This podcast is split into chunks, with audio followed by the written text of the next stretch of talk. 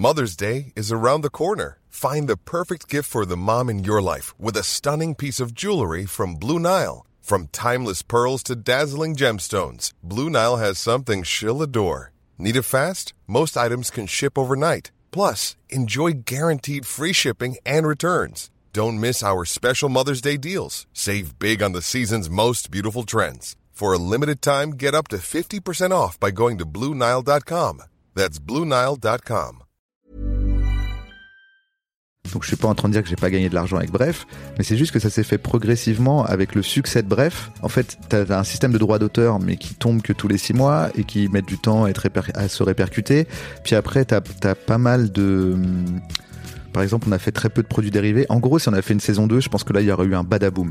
C'est-à-dire que si à la fin de l'année, on avait dit euh, à Canal à l'époque, ok, on fait une saison 2, maintenant ce sera temps, parce que c'est un succès, je pense que là, on aurait vraiment... Il y a beaucoup de gens hein, qui nous ont dit, mais vous êtes cons quoi, c'est à la saison 2 qu'on se fait vraiment, vraiment de la maille.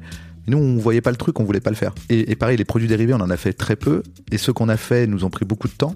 Ça a fait que malgré tout, c'est-à-dire que c'est devenu des sommes beaucoup plus grandes, mais qui sont arrivées petit à petit. Et donc, du coup, c'est dur pour moi de voir, tu sais, c'est pas une bascule, bah, bam, Genre du jour au lendemain, il y a un gars, il est arrivé avec une mallette pleine de fric et il me l'a donné.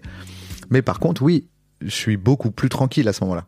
Exécuté par qui? Fabrice Florent. Bonjour, bonsoir, bon après-midi à tous et bienvenue dans ce nouvel épisode d'Histoire d'argent. Chaque premier et troisième vendredi de chaque mois à partir de 6h du matin, on discute avec mes invités de leur rapport à l'argent. Comment le perçoivent-ils? Comment ils le gagnent? Comment ils le dépensent? Comment ils l'appréhendent? Tout simplement Je suis Fabrice Florent, dans la vie, je fais des podcasts d'interviews et de discussions et je crée des contenus. Si vous aimez ce podcast, allez écouter la bande-annonce pour en découvrir plus sur moi et mes autres podcasts. N'oubliez pas de vous abonner sur votre appli de podcast préféré, de mettre un cool commentaire et 5 étoiles au podcast sur Podcasts par exemple, et de partager cet épisode autour de vous s'il vous a plu. C'est le meilleur moyen de m'aider si vous aimez mon travail. Je suis trop content de t'avoir, tu sais. C'est vrai? Ouais. De me posséder? Oui, pendant, ou de t'avoir dans cette émission? pendant une heure. Ok, de m'avoir dans cette émission. de, de t'avoir à moi. Euh, merci beaucoup, euh, Bruno Navo, de venir euh, dans, mon, dans mon podcast sur l'argent. Euh, Moi, je viens dans tous tes podcasts dès que je peux, mais j'ai pas fait d'enfant, ouais, donc je peux pas être dans l'histoire de Daron. Histoire de succès, on l'a pas fait, je crois. non, Mais j'ai fait histoire de mec. ouais. Mais on pourra faire histoire de succès. Dès que tu fais histoire de beau gosse, J'adorerais parler avec toi de ton succès. Non mais c'est vrai, avec plaisir. ça te fait marrer. Moi, je suis là, il m'appelle pas, il m'appelle pas. C'est pas encore un succès, il a raison. Il attend encore 10 ans. J'attends que t'aies t'aies une heure de... T'aies un spectacle. Ah ouais, on va. Je ferai jamais histoire de succès. C'est dommage. Ça ne viendra pas. Ah, Dis pas jamais, hein, on sait jamais. Non, je dis jamais, jamais. Voilà. Euh, merci beaucoup de venir. En tout cas, je, je voulais t'avoir dans, dans, dans Histoire d'argent parce que pour moi, il y a, y a deux trucs qui te caractérisent et dont j'aimerais parler avec toi par rapport à l'argent. C'est un, déjà, tu viens d'un milieu modeste. Je crois. Dis-moi Ouais. si je me trompe, mais tu. Plutôt, enfin, on pourra rentrer dans les Oui. détails. Je viens d'un milieu modeste et pas modeste parce que mes parents sont, sont divorcés, donc il y a- il y, a déjà un, Ok. il y a un, il y a un- il y a un petit twist. Et, euh, et en fait, t'as as, as changé de, de rythme de vie, t'as gagné de l'argent en fait euh, sur un sur un palier, sur un succès qui a, qui a été bref, qui t'a permis de pouvoir booster ta carrière, ta carrière entre autres, celle de, de tous les gens qui étaient dans, dans, dans le game à ce moment-là.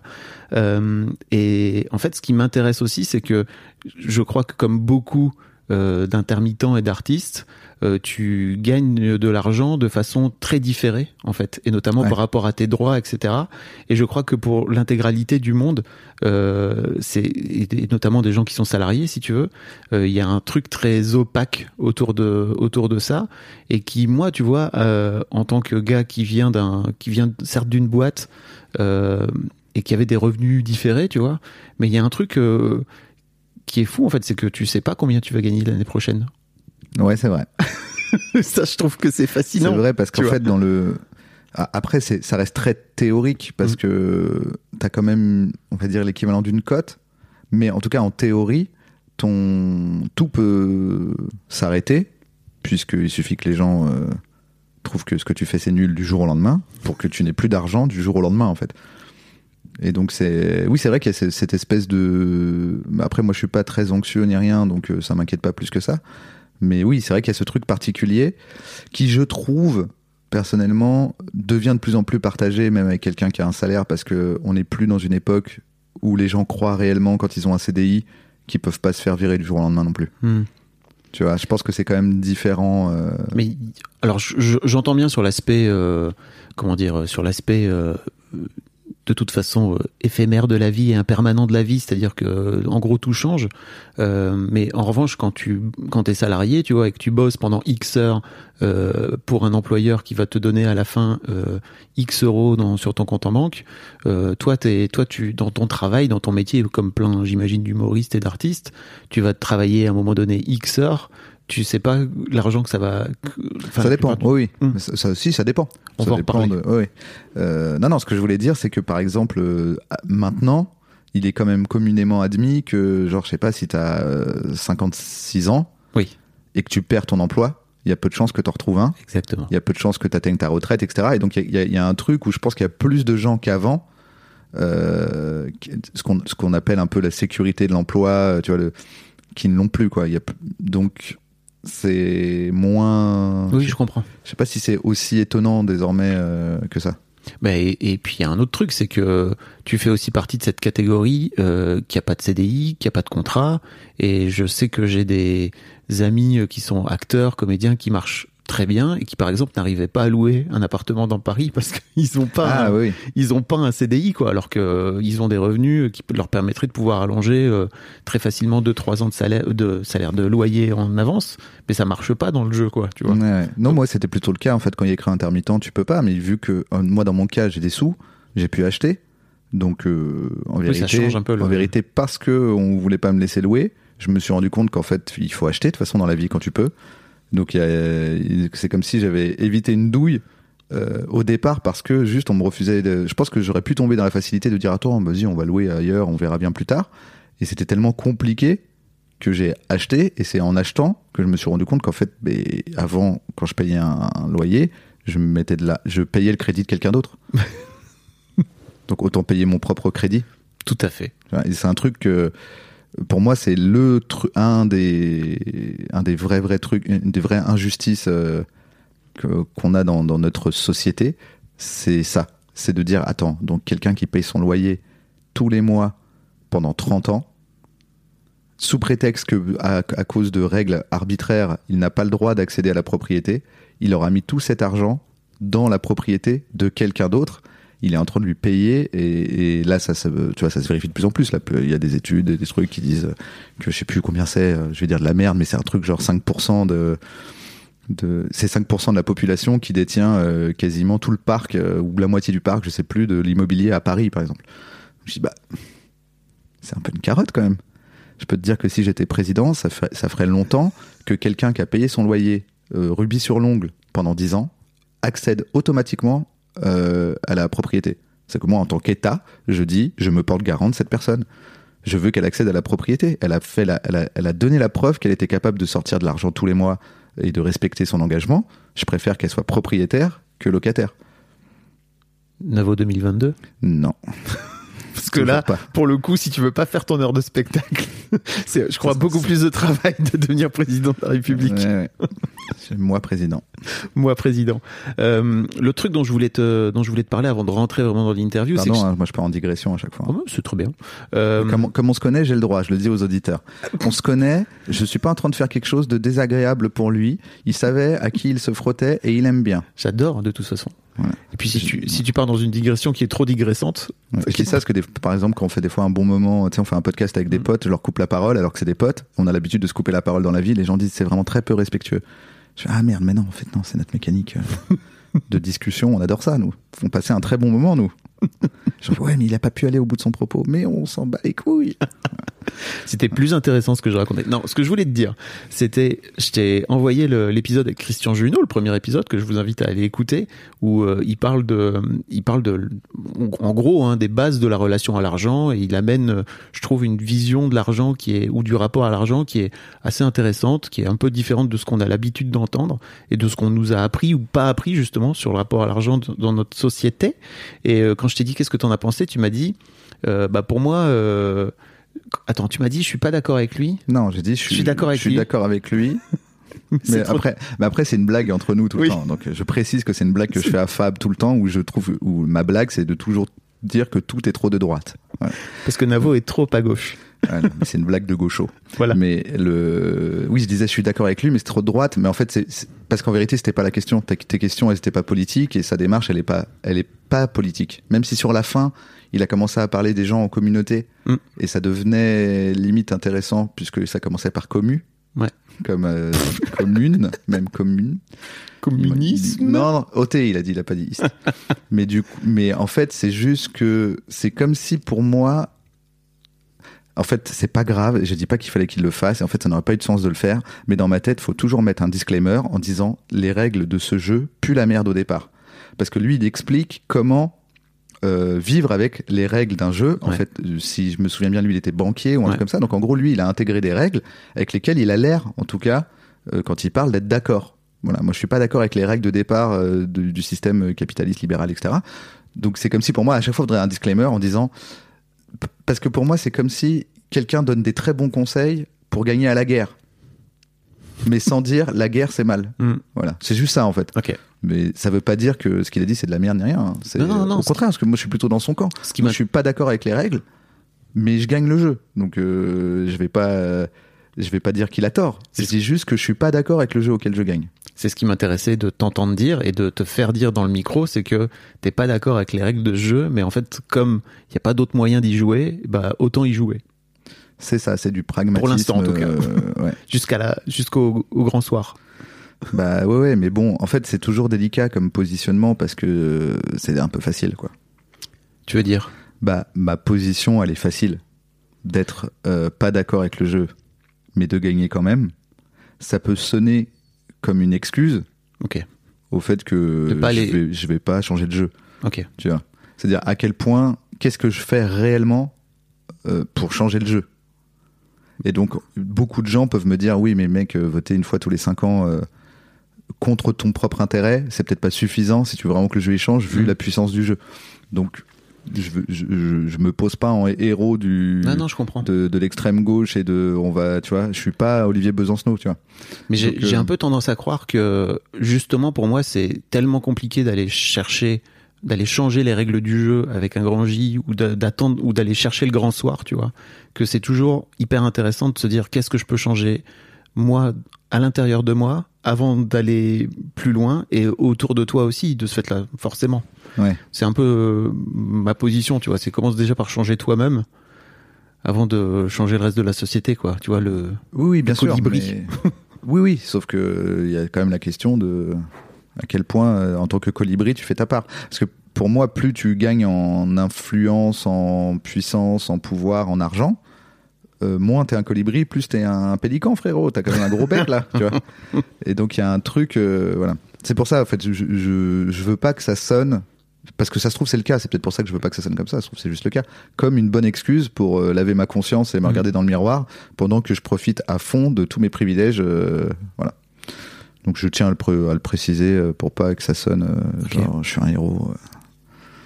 Voilà, je m'assois sur mon cul et je dis ah ce monde est vraiment nul. La première question que je vais poser à tous mes invités, que je pose à tous mes invités, c'est euh, qu'est-ce que évoque pour toi, qu'est-ce que ça t'inspire quand je te dis argent? Qu'est-ce que ça m'inspire? Euh, Je dirais argent, argent en général? Argent. Juste moi, là, le premier truc qui me vient, Ouais. domination. Ok. Je pense que c'est un des outils principaux de domination euh, qui existent entre les êtres humains. T'appelles ça domination. T'appelles pas ça échange. Échange? Bah, c'est une, enfin, tu vois, c'est une monnaie d'échange, littéralement. Oui, mais c'est devenu un instrument de domination. Mais là, on rejoint ce que je disais juste avant. C'est-à-dire que, oui, bien, je comprends bien qu'au départ, on a créé l'argent parce que échanger trois chèvres contre euh, deux choux euh, plus euh, quatre euh, bottes de paille, c'était relou et qu'il a fallu trouver un truc. Mais dans ce cas-là, c'est pour ça que je te dis argent, euh, c'est vague. Parce que là, je pense que quand tu dis argent, moi j'entends euh, financiarisation et euh, capitalisme. Parce que je pense que le rapport que la plupart des gens ont à l'argent, c'est celui-là. Et le rapport à ton argent à toi? Le rapport que moi j'ai à mon propre argent, euh, je dirais liberté, Ok. puisqu'on me donne, en gros, on me dit c'est la bagarre, et on me donne un gun, et donc on me laisse tranquille. C'est le fait que j'ai de l'argent, c'est comme si on m'avait donné un gun, et donc les gens disent bon, mais il a un gun, on le laisse tranquille. Donc il y a un truc qui est très injuste pour moi dans le rapport à l'argent justement. Mais donc mon propre argent, pour moi, c'est ma liberté. Et je pense d'ailleurs que c'est le problème. C'est pour ça que tout le monde en veut. C'est que c'est pour atteindre la liberté. Tu crois Puisque vraiment c'est que le seul moyen de, dans la société où on est, d'être un minimum libre, c'est de pas passer ton temps à te demander comment tu vas payer ton loyer et comment tu vas bouffer. Bah, je, c'est un peu ce que j'ai, ce que j'espère essayer de décrypter, de démontrer, c'est que je suis pas si sûr que les gens qui ont de l'argent soient si libres. tu vois? Non, ce qui est- non. Euh, les gens qui ça en l'est ont pas, ça l'est pour toi. les gens qui en ont pas Mm. dans notre société, Ne le sont pas. Ne le sont pas. Mm. Donc, ça veut pas dire automatiquement que tous ceux qui en ont sont libres. Ça veut par contre dire pour moi qu'une immense, immense majorité, voire peut-être tout le monde, parmi ceux qui n'en ont pas, ne le sont pas. C'est ça que je veux dire. Ok. Je dis pas, ah, dès l'instant où on m'a donné de l'argent, j'étais tellement libre. Je dis, quand j'en avais pas, j'étais pas libre. Je voulais pas me lever le matin et aller dans un bureau, moi. Mais j'étais obligé d'y aller. Je voulais pas payer un loyer à un gars que je connais pas. Mais j'étais obligé de le faire. Et ainsi de suite. Donc, une fois que t'en as, euh, oui, c'est toujours ce que t'en fais. Mais en tout cas, t'es beaucoup plus libre. Faut, faut pas non plus euh, se raconter. En- En fait, le piège rhétorique pour moi, en fait, le piège logique, c'est que les gens qui ont de l'argent disent à ceux qui en ont pas que c'est l'argent fait pas le bonheur, Ouais. en, ré- en très résumé. Oui. Sauf que c'est pas parce que c'est vrai que quand t'as de l'argent, euh, ça ne fait pas automatiquement ton bonheur, que quand t'en as pas, ça fait pas ton malheur. Oui, c'est sûr. Donc la, la phrase, elle est, elle, est, elle est tricky en fait. Mm. C'est pour ça que maintenant il y a un peu des, Il y a ce truc de il y contribue. il y a un euh, peu des, ouais, il y a un, voilà, il y a un peu des préambules en disant, bien entendu, je ne parle pas de de la base de l'argent que tout le monde devrait avoir pour se sentir un minimum libre. Je veux dire que voilà. Donc c'est, t'es obligé de préciser parce que l'argent fait pas le bonheur. C'est c'est bien, c'est une formule qui sonne bien, mais on dirait trop qu'on dit que sans argent on peut être heureux. C'est possible. Je dis pas que tous les gens qui n'ont pas d'argent sont malheureux. Je dis juste que dans la société, vraiment encore une fois, dans le système dans lequel on est, bah quand tu peux pas euh, payer ton loyer, euh, t'es pas heureux parce que t'as froid, t'as faim, faut manger et tout le monde autour de toi te dit il faut donner de l'argent si tu veux à manger, il faut donner de l'argent si tu veux un toit.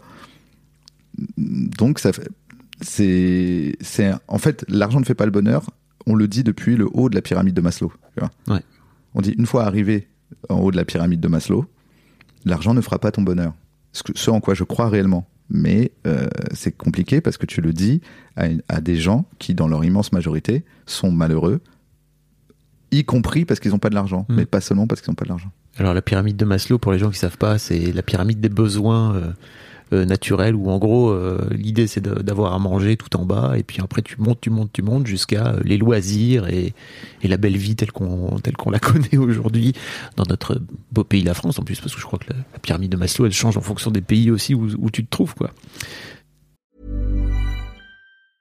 A lot can happen in the next three years. Like a chatbot may be your new best friend. But what won't change? Needing health insurance. United Healthcare Tri Term Medical Plans are available for these changing times. Underwritten by Golden Rule Insurance Company, they offer budget friendly, flexible coverage for people who are in between jobs or missed open enrollment. The plans last nearly three years in some states, with access to a nationwide network of doctors and hospitals. So, for whatever tomorrow brings, United Healthcare Tri Term Medical Plans may be for you. Learn more at uh1.com. I'm Sandra, and I'm just the professional your small business was looking for. But you didn't hire me because you didn't use LinkedIn jobs. LinkedIn has professionals you can't find anywhere else, including those who aren't actively looking for a new job but might be open to the perfect role, like me.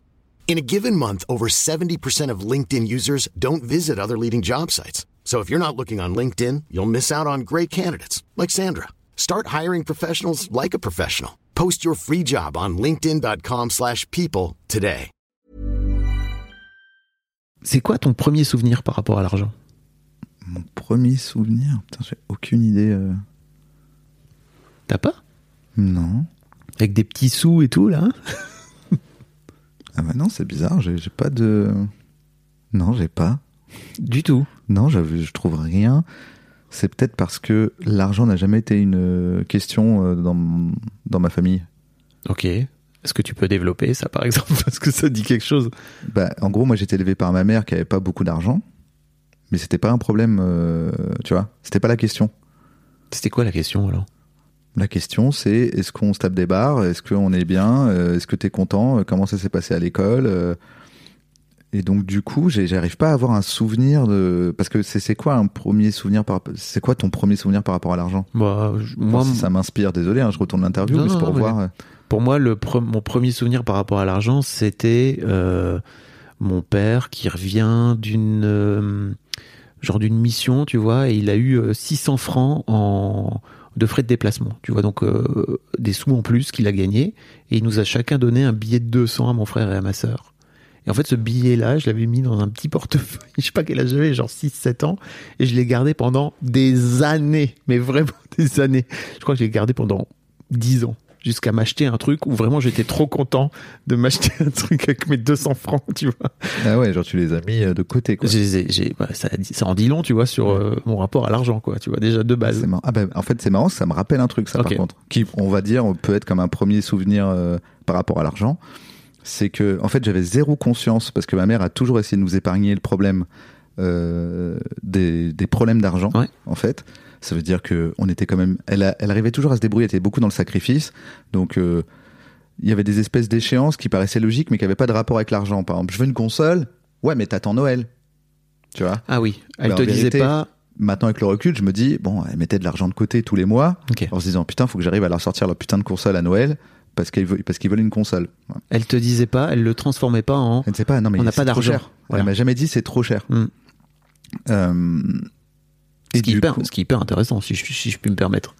Parce que ça. Bah, disons que elle, euh, je pense que, ouais, c'est ça, c'est qu'il y avait quand même une partie un peu sacrificielle. Après, bon, c'est pour ça que c'est compliqué, parce qu'il y a mon père de l'autre côté, donc je, je pense qu'il participait, euh, et lui avait plus d'argent. Mais du coup, ce- moi, la manière dont j'étais éduqué, c'était pas une question l'argent en fait. C'est, c'était l'idée, c'était une idée de tout ce qu'on a, c'est à nous tous, on partage, on est bien, euh, voilà. Et donc du coup, justement là, ce que tu me racontes, ça me rappelle le moment où j'ai compris qu'en fait, eh, peut-être qu'elle, euh, Elle ramait un peu. ouais, putain, je fais l'américain, j'arrive pas à ramer, voilà. Je veux dire struggle, j'arrive pas à trouver le truc. c'est quand t'es Elle se bagarrait un peu avec c'est l'argent. qu'en fait, à un moment, elle a trouvé un travail et elle a ramené une Game Boy. Random, à un jour qui n'avait pas de, de lien, c'était pas Noël, c'était pas un anniversaire. En disant, euh, bah comme j'ai trouvé euh, ce nouveau travail et tout, euh, les enfants, bonne nouvelle, j'ai pu vous acheter une Game Boy. Et c'est la première fois que elle- qu'elle établissait un lien entre ce qu'on pouvait avoir nous et ce qu'elle avait elle par rapport à du, le travail qu'elle pouvait avoir. Donc c'est marrant, ça m'a rappelé ça. Le côté, il revenait d'une mission, il a ramené 600 francs. Moi, c'est genre un jour, elle a ramené une Game Boy, mais c'était random. Je et c'est marrant parce que maintenant, je m'en souviens vraiment. J'étais chez ma grand-mère et tout. Tout d'un coup, elle arrive, elle dit bonne nouvelle, il y a une Game Boy. Et ça m'avait marqué parce que je m'étais dit ah ok, avant, elle pouvait pas acheter une Game Boy en fait. Là, il s'est passé quelque chose dans sa vie. Genre, il y a eu un événement où elle a trouvé du travail et donc elle peut nous acheter une Game Boy. Et c'est tellement une bonne nouvelle qu'elle ait trouvé ce travail que elle s'est dit ah, je vais, je vais leur acheter la Game Boy quoi. Et c'est là que j'ai fait un lien. euh, Je pense que c'est la première fois que j'ai fait un lien entre le fait que, en tant qu'enfant, moi, j'étais un on était des enfants plutôt protégés euh, de, des affres de la société. En fait, euh, alors qu'on savait qu'il y avait des pauvres, c'est vrai qu'elle nous parlait des pauvres, mais genre c'était pas nous, tu vois. Nous, on était... En fait, j'avais là toujours l'impression d'être le plus riche des pauvres. Moi, j'étais dans un milieu vraiment populaire. Ouais. J'étais en, en banlieue, dans le, dans le 93 et tout. Mais il y avait des gens tellement pauvres là où j'étais. Et moi, comme il y avait mon père qui ramenait un peu de sous, euh, même s'ils étaient séparés, bon, il filait une pension, qu'en fait, j'étais le plus riche des pauvres, moi. Mais quand j'y repense maintenant, je me dis, ce qui me rendait riche, c'est que j'avais l'équivalent de 50 centimes d'euros ou 1 euro pour le goûter. Tu vois, j'avais pas un bout de pain avec un carré de chocolat.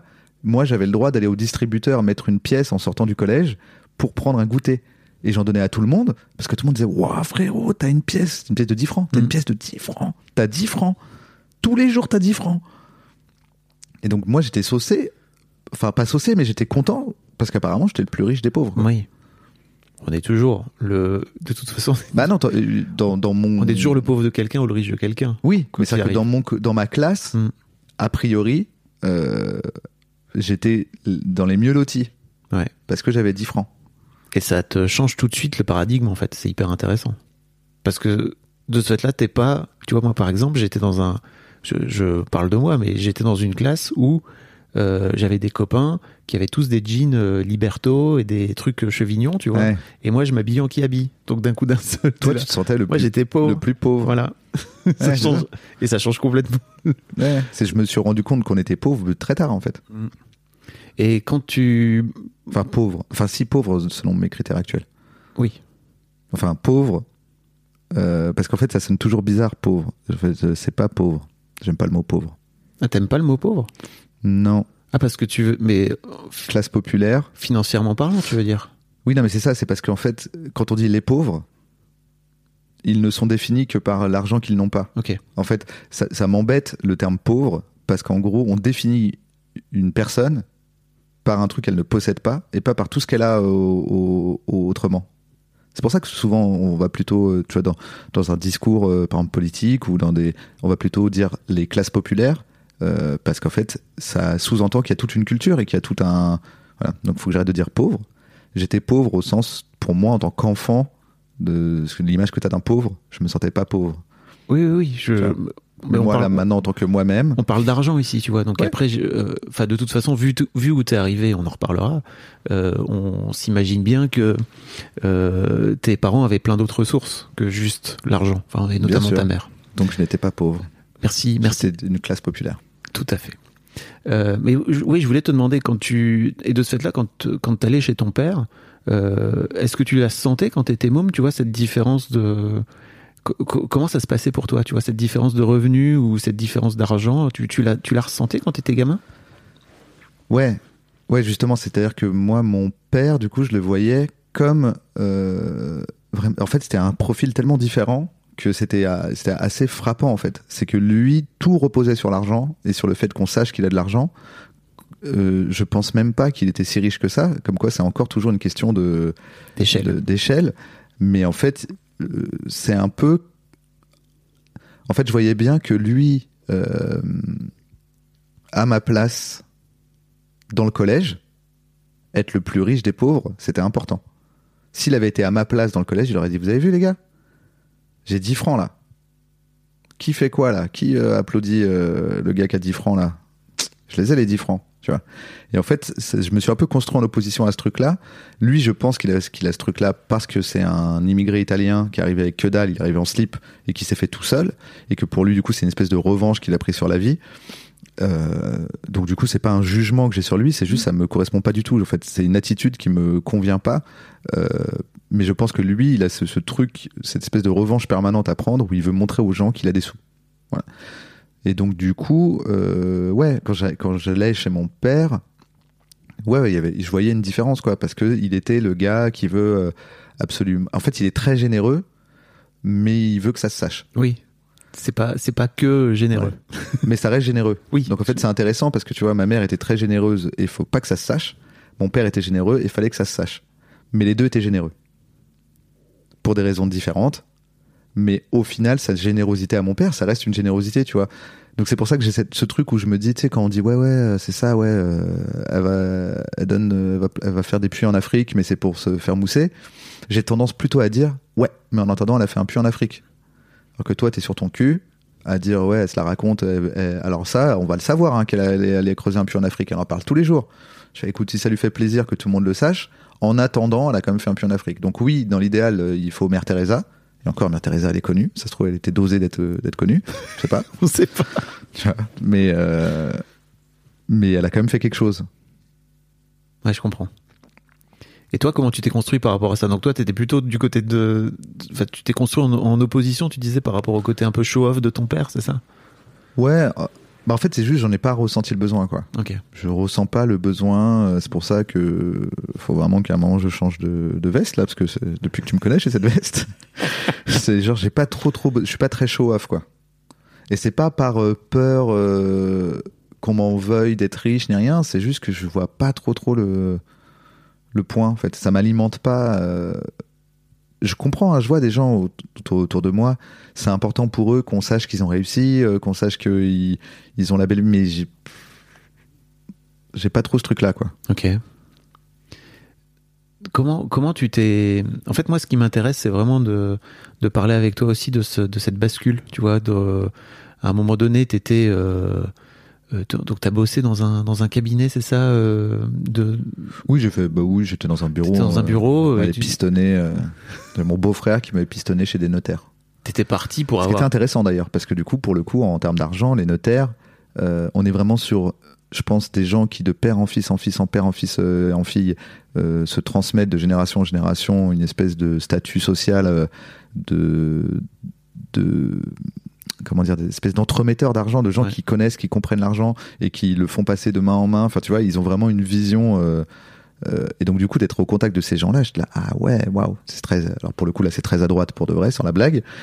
Euh, et du coup, c'était intéressant, tu vois, de parler avec ces gens et de dire ah ouais, je crois que c'est une des fois où été le plus euh, confronté à des personnes qui avaient rien à voir avec moi depuis qu'ils sont nés.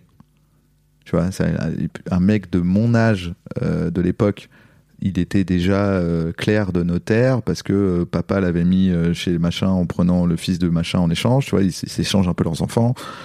Et moi, j'étais là, je regardais, je voyais leur, leur vision de la vie, qui était beaucoup influencée par leur culture, etc., par euh, là où ils avaient grandi, en fait, leur milieu.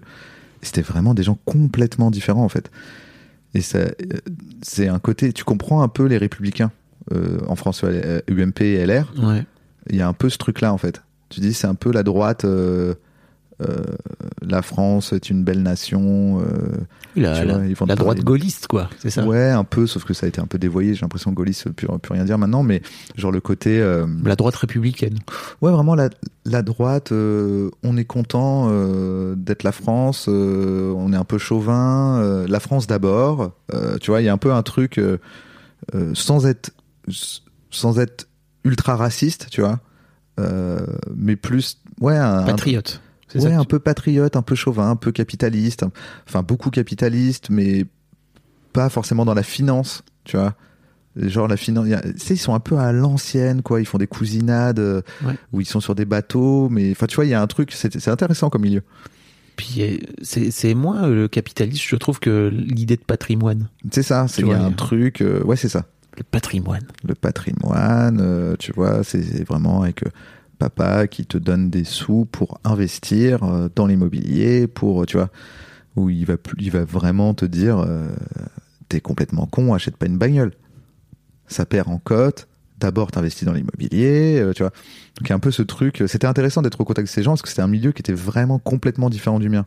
Et de celui de ma mère et celui de mon père, tu vois. On n'était pas. Mon père, ça va être euh, toute proportion gardée et euh, sans tomber dans toutes les malversations, euh, un profil à la tapis, tu vois, le, le profil, hein, tu vois, Oui. le truc que les gens voient quand ils voient tapis, ceux qui aiment bien tapis, ils disent ouais, il s'est fait tout seul, c'était un gamin de la de la rue et il, a- il a réussi à monter des entreprises, voilà.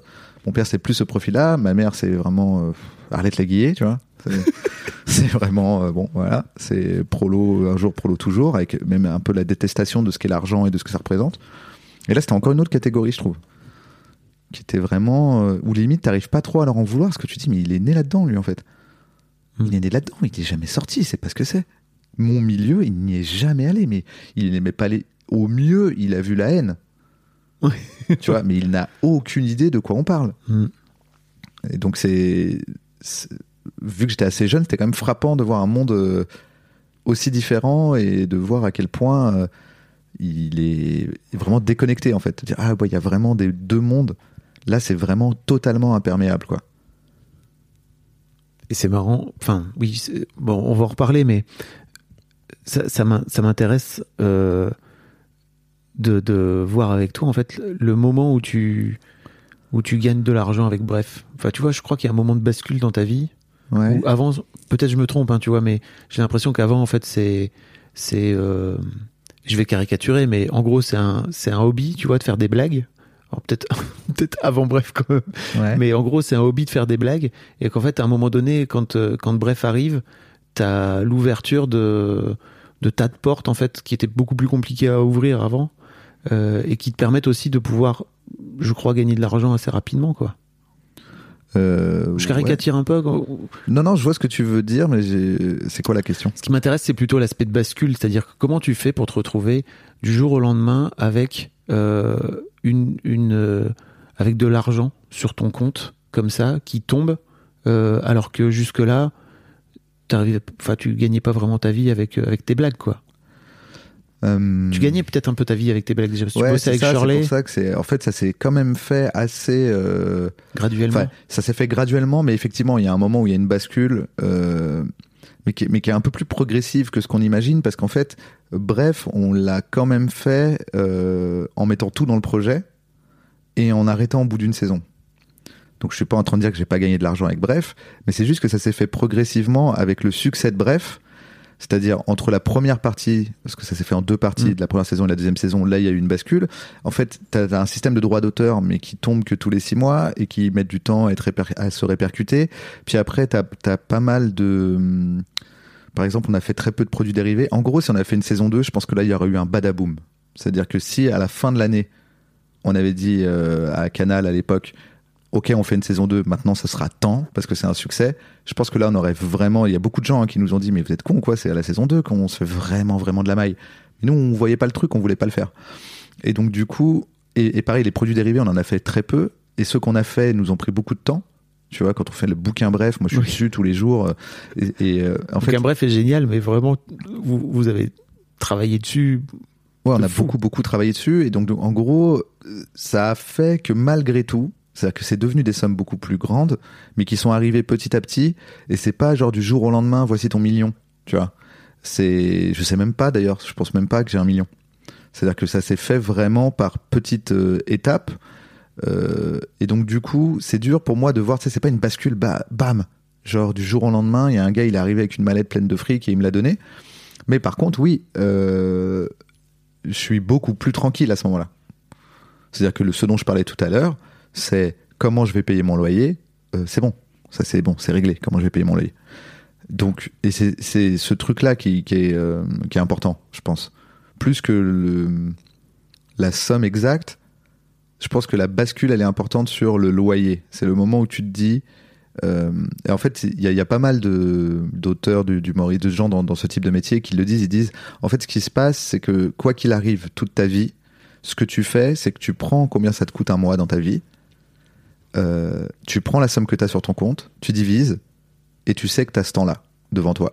Et la course, c'est comme euh, la course de ton curseur euh, YouTube contre le téléchargement de YouTube. Tu sais, quand tu vois le rouge qui court après le gris, ton but, c'est que le rouge, il dépasse jamais le gris, sinon tu es en buffering et tu tombes. Voilà. Tu dis, merde, euh, je peux plus avancer, ma, ma vie vient de faire pause parce que j'ai téléchargé moins d'argent que la vitesse à laquelle je le regarde.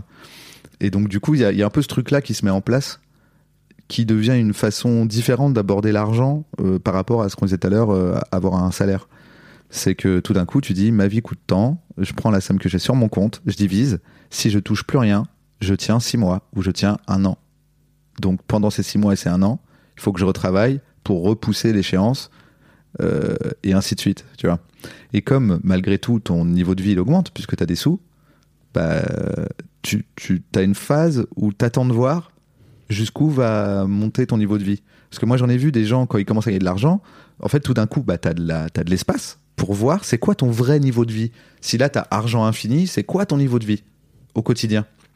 Est-ce que tu veux acheter des Rolls tous les mois, euh, prendre des, des jets et donc Mm. ton niveau de vie il est très haut, quel est ton niveau de vie? Donc moi j'ai eu la réponse à quel est mon niveau de vie qui tenait assez bien avec l'argent que j'avais en me disant ok j'ai toujours euh, quand ça va très bien j'ai trois ans devant moi quand ça va un peu moins bien genre période Covid etc j'ai un an et demi devant moi ok c'est cool donc euh, c'est pour ça que j'ai du mal à, répondre à ta question sur la bascule parce que c'est pas vraiment une bascule en fait Ouais, je comprends. Mais t'as, t'as quand même un moment donné où, je sais pas en fait comment ça se caractérise. T'as pas un moment donné où tu te dis, ok, c'est bon, euh, j'y suis arrivé au moins financièrement, quoi. Tu vois? Je sais pas si, tu- si bah Si- moi si je tu- considère que si tu touches la, enfin, non mais tu vois, si tu touches tes droits d'auteur, ta, ta première fiche de droits d'auteur, je sais pas combien tu touches, tu vois, et que tu te dis, oh mon dieu, là, c'est, là c'est cool. Enfin, tu vois, je, vou- je voudrais essayer de creuser avec toi le, ce moment de, ce moment de bascule justement, enfin, où tu, tu vois, où tu te dis, ok, c'est good pour moi. Mais peut-être que tu l'as pas vécu comme ça en fait. Ouais, mais en fait, c'est pas vraiment que tu dis que c'est good pour toi. C'est en fait moi ce que je me suis dit, c'est que je me dis mais cette somme est folle.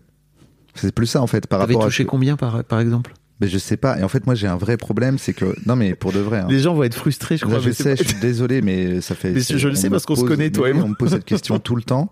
Et en fait, moi, dans mon monde, je devrais pouvoir dire, parce qu'en fait, je pense même que c'est très intéressant de pouvoir dire. Je pense qu'il y a des gens qui imaginent beaucoup plus, Mhm. des gens qui imaginent moins. Il y a des gens pour qui ça va être une, une insulte, ce que je touche. Mhm. D'autres qui vont dire, mais tu t'es fait carotte, frérot. Tu touches euh, 100 fois moins que ce qu'on estime pour, euh, pour euh, Vald, alors que c'est juste un rappeur, tu vois. Donc, mon vrai problème, c'est que par amitié, avec, avec les gens avec qui je travaille, je ne dis pas combien je gagne parce que je ne veux pas que les gens puissent se dire, tu vois, typiquement, tu peux te dire, ok, c'est sûr que par exemple que Kian gagne plus que Navo. C'est à peu près sûr, il a plus de projets, il est plus en avant. euh, donc, quand Navo va me dire combien il gagne, je sais que ça c'est le plancher minimum. Si j'estime que Kian gagne deux fois plus, je- tu vois.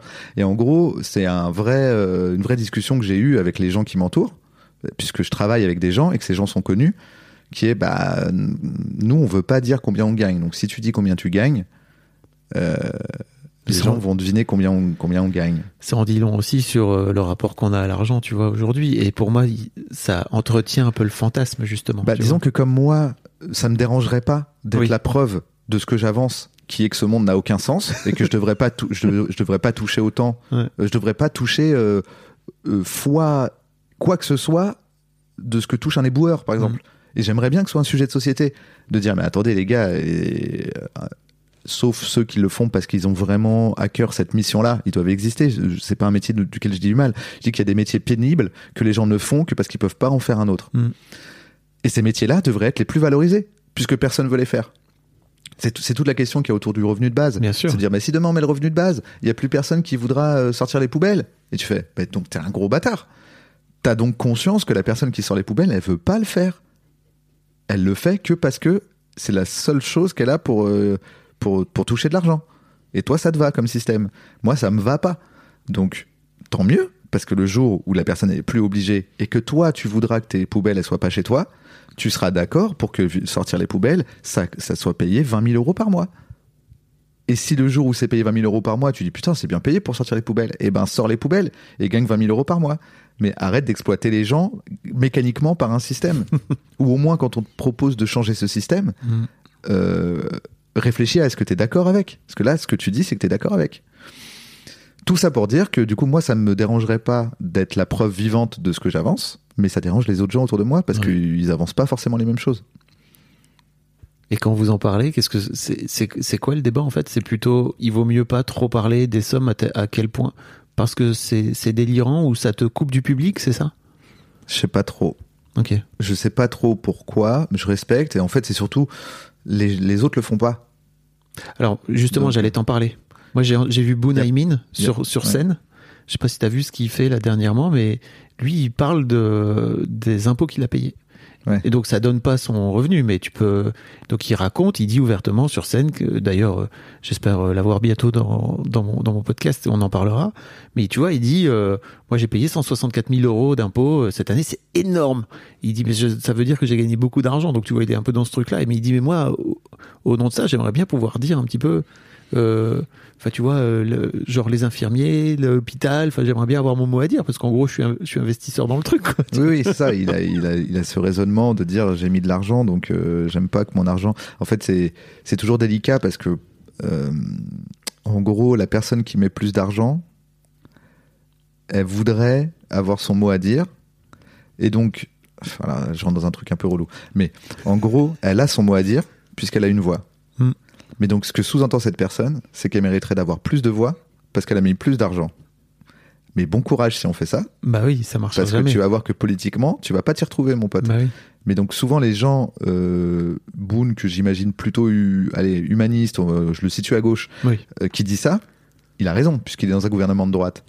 Mais donc si c'est parce que tu as mis plus d'argent que tu vas avoir ton mot à dire, sache qu'il y a des gens qui payent des millions d'euros Bien d'impôts sûr. et qui n'ont qu'une voix aussi quand ils votent, et c'est tant mieux.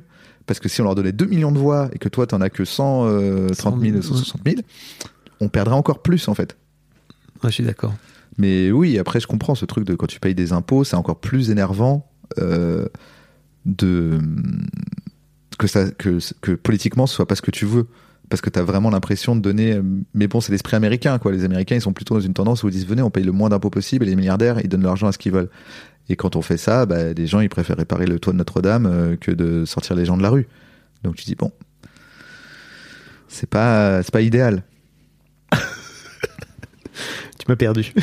Non, tu, tu vois pas ce que je veux dire? Si, si, bien sûr. Si, si, c'est juste. euh, J'essaie de reboucler avec le sujet. Euh, Ok, donc. Donc oui, désolé, je peux pas dire combien je gagne. Oui. Si un jour je fais un projet tout seul et qui me rapporte de l'argent, tu montes voilà, un spectacle. par exemple, je le dirais avec plaisir. Je pense que je, ça, ça me ferait plaisir. Là, le problème, c'est que j'emmène des gens avec moi qui n'ont rien demandé. Bien sûr. Tu vois. Euh, j'aim- J'aimerais en fait que tu qu'on parle aussi de. Et là, je sais pas si on rentre dans ta vie perso, tu vas me le dire, mais euh, t'as placé ta maman Ouais, dans un EHPAD. ouais. Si tu veux, on coupera. Tu me diras. Tu m'as dit un truc génial, c'est que tu tu tu m'en as parlé en fait.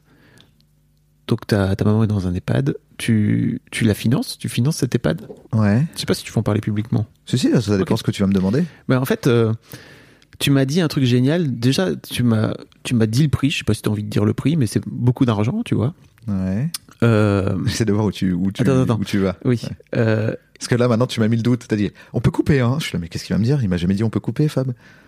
euh, non, parce qu'en fait, c'est perso. C'est sur ta vie perso, tu vois. Donc, j'ai pas, j'ai pas envie de, de dévoiler un truc euh, qu'on, s'est raconté dans le cadre, euh, dans un cadre perso, tu vois. on- on Ah, ok, ah oui, d'accord, ok. Euh, tu m'as dit deux trucs. Tu m'as dit. respecte le off. T'es un vrai, un vrai bon journaliste. C'est important. Ceci dit, ça m'a donné des billes quand même, donc je me, je me permets d'en profiter. Tu m'as dit deux trucs. Tu m'as dit, ok, donc c'est quand même beaucoup d'argent, et je me suis dit, va pas falloir que j'arrête de faire des blagues. T'as fait une blague en mode, putain, ça me met quand même une forme de pression par rapport à, à- au travail que je dois fournir, quoi. Et tu m'as dit un autre truc. Tu m'as dit, euh, je trouve que c'est génial parce qu'en fait, je lui rends l'argent euh, qu'elle me doit entre guillemets en- au sens que, que tu lui dois pardon euh, lapsus intéressant que tu lui dois au sens où euh, c'est grâce à elle que je suis là aujourd'hui quoi Ouais. Euh, Oui, disons que de toutes les personnes euh, sur qui euh, je peux mettre de. Tu sais, où je, je me dis, allez, il faut dépenser de l'argent, j'y vais, je le prends, c'est moi qui paye. S'il y a bien une personne, la personne qui, où ça va le moins me déranger, c'est ma mère, et après, je pense c'est Kian. Parce que tu dis techniquement, là, c'est vraiment les personnes qui ont le plus changé ma vie. Je pense que je suis là où je suis grâce à elles. Donc, je le vois pas du tout comme un. C'est tout à fait normal, mais limite, là, on est dans les classiques euh, rap, euh, mettre la maman à l'abri, quoi. C'est là que tu dis oui, sauf que pour moi, mettre ma daronne à l'abri, là, c'était euh, la mettre dans un, un, un endroit où euh, elle peut être suivie médicalement. ah parce que tu le ok tu le vois comme ça comme la mettre à l'abri quoi. Ah bah oui, c'est c'est quoi sinon? Non non c'est vrai. Je- j'avais pas Tu le vois comment, toi? Euh, non que tu lui as amené que tu lui as amené En fait, le une- truc, c'est une que- situation et des, et des qu'en fait, soins, ça coûte, ça coûte cher parce que. euh, tu veux le, dire combien ça coûte? Le système. Non, mais je peux. Putain, c'est compliqué. ah je sais Je peux, je peux dire que dans le. J'essaie de pas. J'essaie de, de faire attention aux gens qui vont faire des maths. Je peux dire. des gens qui vont faire des maths? Oui. ok Je peux dire que. je peux dire que ça représente euh, un tiers de ce que je gagne. ok Grosso modo. Un, un peu plus, peut-être. Voilà. C'est pas la moitié, mais c'est pas loin, c'est entre un tiers et la moitié de ce que je gagne. Donc tout d'un coup, ça veut dire que par rapport à ce que tu gagnes dans la vie, t'as la. Allez, disons le tiers. T'as le tiers qui, qui est consacré à autre chose que t'avais pas du tout prévu dans ta vie. Voilà. C'est pour ça qu'il y avait ce truc de waouh, faut. Là, il y a. Faut tenir, tu vois. Euh, après, si je tiens pas, je tiens pas. Mais en fait, ça vient du fait que je voulais la mettre dans un endroit chamé. C'est aussi ça le truc. C'est que il y a des endroits euh, qui sont euh, complètement, euh, qui auraient été complètement gratuits. Mais je me suis dit, mais j'ai pas envie de la mettre là, quoi. C'est pas, pas là que j'ai envie qu'elle soit. Euh, j'ai pas envie qu'elle soit loin de moi aussi. Et donc du coup, bah le monde étant ce qu'il est, et c'est malheureux parce que ma grand-mère, par exemple, c'est ma mère qui s'en occupait. Elle, elle était dans des endroits beaucoup moins rigolos. Elle, elle est vraiment dans l'endroit cool, quoi, où t'as tout pour aller mieux dans ta vie. Et, plus- et plus je vois ça, plus je me dis, mais oui, c'est pour ça que les riches, ils sont, ils vivent euh, jusqu'à 30 000 ans en fait. c'est qu'en fait, t'es là, t'as un kiné, t'as un machin, t'as un truc, t'as des gens qui sont formés, qui s'occupent de toi, ils sont 15, ils sont 15 000 par personne, et tu fais, ah ouais, c'est autre chose. euh, Et d'ailleurs, c'est très grave. Parce qu'en fait, euh, tu sais, on parle souvent des hôpitaux privés, des cliniques privées par rapport aux hôpitaux, etc. Mais en fait, ça se passe pareil pour les EHPAD. C'est-à-dire que tu as des EHPAD où il y a peu de moyens, peu de- et c'est ceux-là où on va mettre les gens euh, qui peuvent pas payer, et puis tu as la version privée, quoi. Donc là, c'est vra- vraiment la version privée. Et comme c'est ma mère, euh, je me suis dit, bah oui, je vais la, je vais la mettre là. Et donc, euh, est-ce que j'ai répondu à tes questions? Oui, euh, et puis ça te colle une forme de, ça te colle aussi une forme de pression, tu trouves? Hmm, Je sais pas si c'est une pression. Non, Euh. je, je parlais par rapport notamment, et je trouve ça intéressant parce que t'as un, un peu ce truc de, moi je suis pisse, tu vois, euh, j'ai pas envie non plus de forcer trop euh, la réussite ou Oui, je suis pas un gros bosseur, quoi. T'as fait une longue périphrase pour dire t'es un peu une feignasse. Bah, et tu le revendiques, tu vois. Ouais. Et, euh, et je me demandais en fait à quel point ça allait t'amener dans un dans un jeu potentiel où tu chercherais à aller compenser cet argent que tu donnes à ta mère. euh, euh, Bah, pour l'instant, ça tient. ok. Mais euh, oui, en fait, un Et d'aller dans après, un je, jeu. je reste, je reste quand même très privilégié. C'est-à-dire que pff, techniquement, c'est pas non plus. Faut que j'aille à la mine, quoi. C'est tel. Allez, j'accepte cette pub. Voilà, et ça paye. Donc, c'est pas non plus. pour l'instant, j'ai pas eu besoin. Je pense qu'en fait, c'est surtout le fait que ce soit. En fait, c'est assez récent et c'était pendant, c'est pendant la période Covid qui est vraiment particulière où du jour au lendemain, on peut te dire toutes les salles sont fermées. Euh, moi, ce que je touche, c'est les droits d'auteur sur les billets qui sont vendus dans les salles. Donc, à chaque fois qu'ils disent euh, on ferme les salles, moi, tous mes revenus euh, s'arrêtent en fait. Et, et le pire, c'est que c'est pas mes revenus de maintenant. De dans. C'est mes revenus de dans six mois, mois. le temps ou trois mois, où ça dépend des, des- En fait, c'est chaque salle de théâtre qui va aller faire la déclat, qui va le dire à la SACD, la SACD qui va retrouver mon compte, qui va me donner l'argent à telle échéance. Et donc, c'est très dur à calculer, mais tu peux faire le calcul en disant, OK, dans le temps à venir, là, alors que je suis en train de payer mes impôts pour l'année d'avant qui se passait bien, Ouais. et que je touche plus d'argent. Tu vois, il y a vraiment un truc où c'est des calculs euh, un peu complexes, et je pense que c'est ça aussi qui faisait un peu peur. C'est de dire, ah merde, c'est au pire moment. Et tu t'es entouré euh, de, de gens qui étaient spécialistes parce que tu disais que t'étais pas très très bon dans tout le Ah rap. non, bah non. En fait, là, j'ai enfin fait un truc, c'est que j'ai des gens, et je les embrasse, qui s'occupent de mes affaires courantes, comme, comme on dit. Et euh, donc, en gros, ils essayent de me mettre à jour euh, sur des trucs, euh, des machins. Je dis, j'ai jamais répondu à ce truc-là, j'ai 3000 lettres recommandées. et ils sont là, bon, bah voilà, va fa- falloir payer ça, ça et ça. Par contre, en fouillant dans ton courrier euh, des cinq dernières années, on a trouvé tel chèque que t'as jamais encaissé, tu vois. Donc ça, ça s'équilibre un peu. C'est que mon bordel, il me nuit et en même temps, il m'arrange. Enfin, tu vois, le fait de régler le bordel, c'était un peu des deux, quoi. Mais il y a une forme de phobie administrative chez toi ou? Ouais, compl- ouais, ah ouais, complètement, ouais. C'est genre, c'est. C'est relou parce que, pareil, le terme a été dévoyé par Oui. euh, quelqu'un qui, est- qui est censé travailler pour nous. euh, tu vois, censé notre. C'est un fonctionnaire hein, qui est censé bosser pour nous. Hein, ça- Bien sûr. et qui a, qui a- qui a justifié de faire Mais de j'ai la trouvé, merde. en j'ai trouvé ça cool qu'il en, enfin j'ai trouvé ça cool qu'il en parle. Enfin tu vois après je, je suis d'accord avec toi sur l'aspect euh, Oui, mais pour moi, politiquement très, mais en fait c'était sympa. Enfin moi j'ai trouvé. tu, tu dis au gars, ouais, le mec, il, il est maître nageur, tu dis, putain, t'as sauvé personne. Il dit, ouais, mais j'ai peur de l'eau. tu dis, frérot, si t'as peur de l'eau, moi je remets pas en question, ça se trouve, je pense que c'est faux, mais même si c'est vrai, si t'as une phobie administrative, euh, travaille, va, va pas là où t'es, tu vois. Oui. Sois pas politique, sois pas un homme politique, euh, ou au moins, gère-le. Tu vois? Oui je suis d'accord. que si moi je peux le gérer avec des gens, je peux prendre des gens qui s'en occupent. Mais t'as, mis 5 ans. C'est Oui, ce que je veux dire. je suis pas, je me suis pas un homme politique. Non non je sais. Ce que Tu je, ce que je veux dire qu'à un c'est moment, t'es au courant que t'es en train de. Même pour, même pour lui-même, hein, même si je suis son conseiller en. Si c'était vrai, je lui dis, bah mec, c'est c'est débile. Ce que je veux dire, c'est que je crois qu'il y a une honte aussi de la part des gens qui qui ont une forme de phobie administrative de pas de pas gérer leurs papiers parce que c'est un truc que tu devrais faire en tant qu'adulte, tu vois, et qu'on t'apprend jamais à faire. Moi, j'ai pas honte, je trouve que c'est de la merde. Euh, et en fait, euh, jusqu'à maintenant, c'était comme un luxe. Je me payais le luxe de, de temps en temps trouver, euh, tu vois, d'avoir une lettre recommandée, dire, ok, vas-y, celle-là, je l'ouvre, et dire, oh putain, je dois ça, j'ai été majoré deux fois, ok, vas-y, je paye. C'est, c'est un, le luxe de ma flemme, quoi. Mais dans l'ensemble, maintenant, j'ai pris quelqu'un, voilà, justement parce qu'il y a eu des événements avec ma maman et des trucs comme ça où je dis, attends, faut vraiment être un peu plus carré là. Et donc, j'ai des gens très bien qui sont carrés pour moi, et ça me fait euh, bien plaisir. En fait, moi, j'ai mis du temps parce que ces personnes-là, elles disent oui, on peut t'aider, mais il faut que tu nous donnes les papiers. Et en fait, c'est cette étape-là qui a pris longtemps. Je pense que pendant deux ans, elle disait euh, si tu veux, on y va, mais il faut qu'on fasse un jour, on vient chez toi, on prend tous tes papiers, tu les retrouves. Tu trouves tous tes accès. Et je voulais déjà pas faire ce truc-là. J'avais déjà la phobie administrative de gérer ma phobie administrative, en fait. Putain. Ouais, et c'est, je crois aussi que c'est l'une des raisons pour lesquelles les gens partent. Enfin, tu vois, si, si les gens qui n'ont pas accès à, à tes sous potentiels, tu vois, toi tu dis bah ça a été majoré, moi je peux payer, etc. Ça fait rentrer dans, dans des Ah oui. spirales de ouf, quoi. Oh, mais je me mettais dans la merde euh, avant. Parce que c'était déjà le cas quand j'avais pas d'argent. Ah ouais, ok. Donc je me mettais quand même beaucoup dans la merde. euh. J'étais là, ah putain. En fait, c'est juste que maintenant, c'est moins grave parce que j'ai des sous. Avant, c'était très relou, quoi. De dire, euh, putain, c'est vrai que ça commence vraiment à me peser euh, de continuer de payer l'assurance de l'appart dont j'ai déménagé il y a un an. De, juste parce que j'ai la flemme. En fait, Ouais. c'est un vrai problème, quoi. C'est genre, parce que t'es dans, t'es dans un déni, en fait. T'es dans Mhm. une fuite constante. Quand on t'en parle, tu fais, ouais, ouais, euh, demain. Une tête dans le seau. Hop. Ouais. Ça m'intéresse. Il y a un truc qui m'intéresse aussi, et je crois que ça intéresse beaucoup de gens, c'est la façon dont tu es rémunéré quand tu fais des blagues avec des auteurs, avec des, des humoristes, tu vois. Ouais. Donc là, t'es co-auteur ou t'es auteur, je sais pas. Comment ça marche? T'es- t'es- Est-ce que t'es rémunéré X centimes d'euros la blague? Tu vois ce que je veux dire ou pas? Euh, en fait, bah en fait, déjà c'est. Est-ce que tu le sais? Je suis pas, je suis pas un, je suis, euh, comment dire? T'es pas un technicien? Non, mais c'est, c'est différent pour plein de gens. C'est moi dans ma manière de fonctionner. Ce qui se passe, c'est que je demande jamais rien au départ. Alors qu'il y en a, alors qu'il y en a dans ma position qui demandent.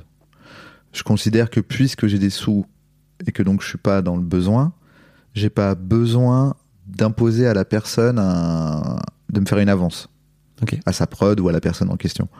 Ce qui me permet de bosser, y compris avec des humoristes qui n'ont pas forcément la, la surface financière de me payer.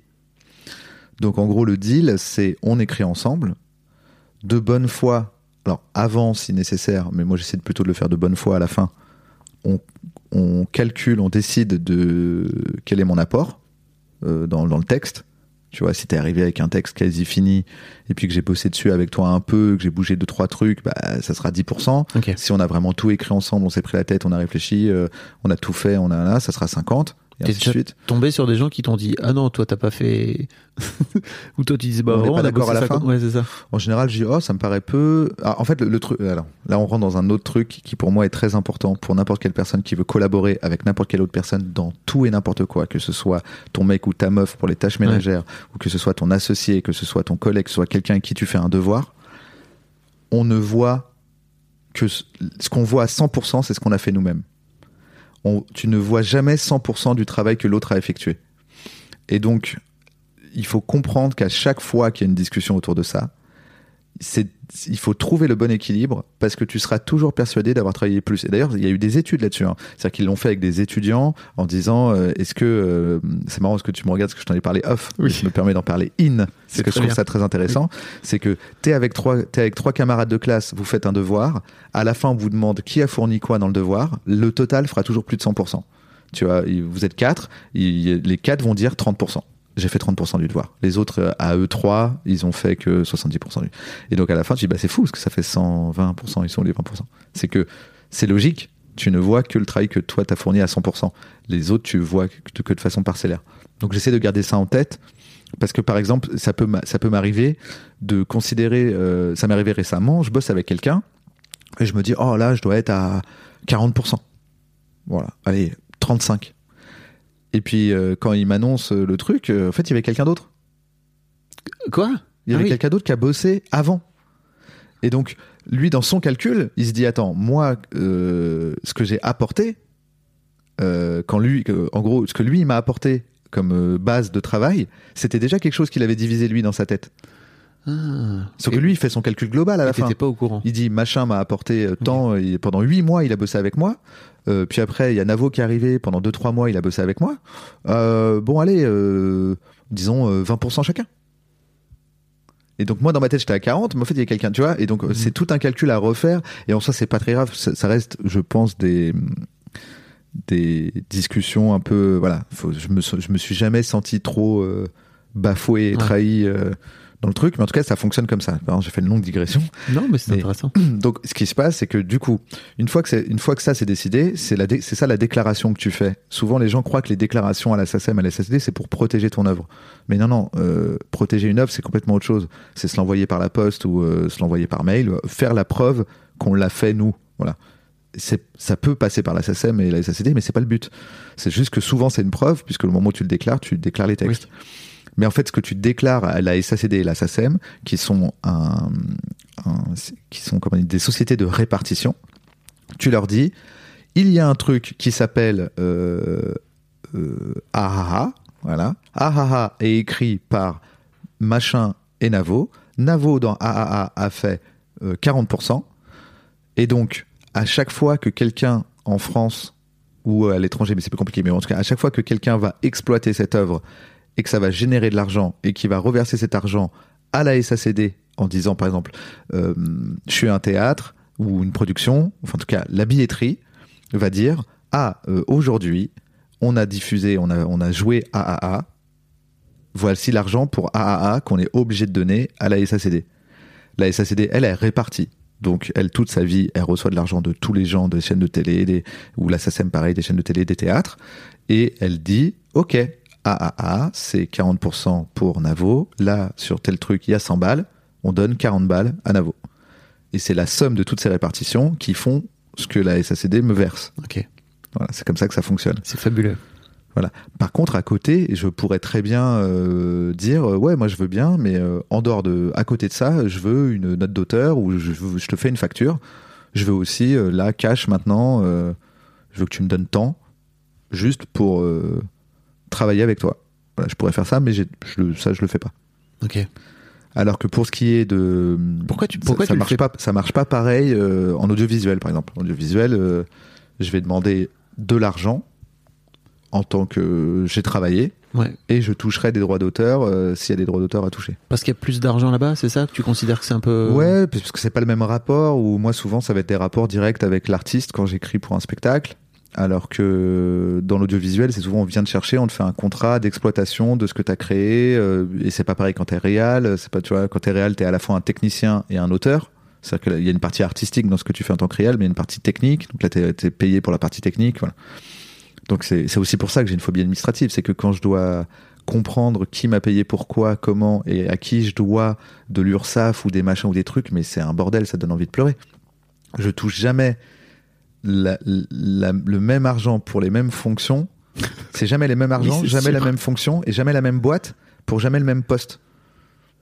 Et on te dit, ouais, non, mais ça, il faut le donner à la maison des artistes. Ça, il faut que tu dois de l'argent pour tes points de retraite.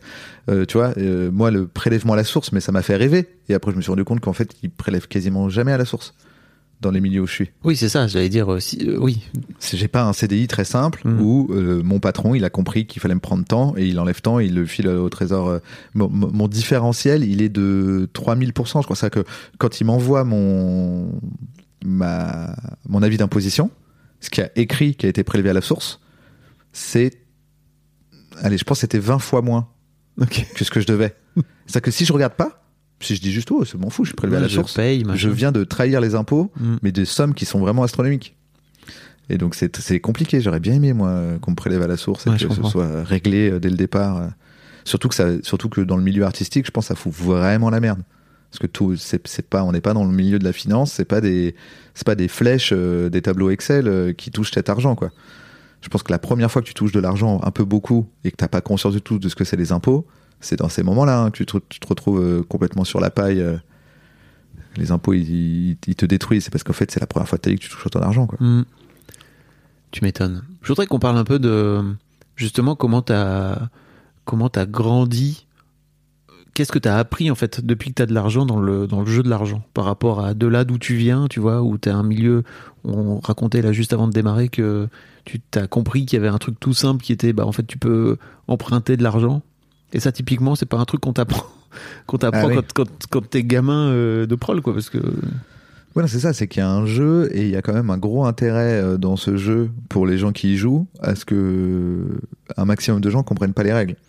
Et c'est vraiment, c'est vraiment les gens bien placés. Et c'est pour ça d'ailleurs que l'héritage euh, culturel euh, de classe, tu vois, sociétal, de réseau, et pour moi, je trouve qu'il est autant important que l'héritage financier. Euh, c'est que il y a plein de choses qu'on ne te dit pas, qu'on ne t'apprend pas. Euh, tu vois, par exemple, je pensais à ça l'autre jour. Alors, c'est un peu tiré par les cheveux, mais je trouve qu'il y a une philosophie dedans. C'est Euh, quand on dit que je, je fais une longue digression, Vas-y, vas-y. t'auras le droit de la couper si tu veux. Quand on dit que Elon Musk il est milliardaire, Ok. t'es d'accord que on a tous compris comment ça fonctionne les actions. Hmm. Il est pas milliardaire puisqu'il n'a pas vendu ses actions. D'où il, sort son il est argent potentiellement milliardaire. D'où il sort son argent Mm. Euh, il, il est là, euh, on le voit bien, il est dans des jets et tout.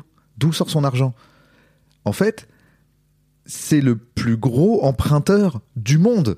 Ça veut dire que, en fait, techniquement, ce qui se passe, c'est que lui, il prend ses stock options, donc le, le- le- le fait qu'il a des actions. euh, Je résume très, je le fais très résumé. allez voir Eureka ou je sais pas ce, ce que vous voulez sur YouTube pour comprendre comment ça marche. Mais en gros, lui, il va prendre ses actions. Ses actions, c'est comme une garantie. Il va à la banque, il dit voilà, euh, moi j'ai un milliard en actions. euh, Il y a peu de chances qu'elle s'écroule en deux secondes, donc tu peux me prêter de l'argent à un taux vraiment très cool. Donc la banque lui prête de l'argent. Ça veut dire que à la fois on dit aux pauvres que emprunter, faire des crédits, s'endetter, c'est être pauvre et c'est nul. Et à la fois, les gens les plus riches du monde ne font qu'emprunter de l'argent tout le temps, puisqu'ils ne veulent surtout pas revendre leurs actions. Et donc tu dis, ben, c'est fou parce que c'est la même chose, c'est le même principe, mais qui est tout à fait géré, euh, compris, assimilé et, et limite félicité euh, pour les très riches, pour les ultra riches, et qui est pas du tout intégré, mal fait et qui est limite un piège, le piège de, de l'emprunt, du, du crédit revolving, etc Oui, c'est ça, oui. du crédit crédit euh, Du CTLM, à la consommation, voilà. Je dis mais c'est fou parce qu'en fait techniquement il fait un CTLM euh, Elon Musk. Il fait juste le CTLM le plus malin du monde et le plus stylé avec des gens qui travaillent toute la journée pour lui pour remettre cet argent dans des boucles qui lui rapportent de l'argent. Tu dis ah il y a quand même un truc où tu dis c'est c'est la, la, méca- la mécanique est la même, mais elle n'est pas du tout vécue de la même façon par les gens parce que ça reste un rapport de domination. Et que Elon Musk, il dit Je suis pas dominé, moi. Je vais à la banque et la banque, elle me dit merci. Toi, tu vas à la banque, tu es à découvert de 2 euros de plus que ce que tu as le droit, tu te manges des agios et tu dois dire pardon. C'est jamais la banque qui te dit merci d'avoir mis ton argent chez nous. Alors qu'il prend l'argent de tout le monde et il s'en sert après pour gagner de l'argent. Ton banquier, il sort d'où son argent? C'est marrant. Donc Bah, j'ai fait une digression, pardon, donc j'ai mais- peut-être sorti de la question, Non, pas du tout. qui était comment je vis la- l'argent, c'est une grosse carotte. Voilà, c'est ça que je voulais dire depuis le début.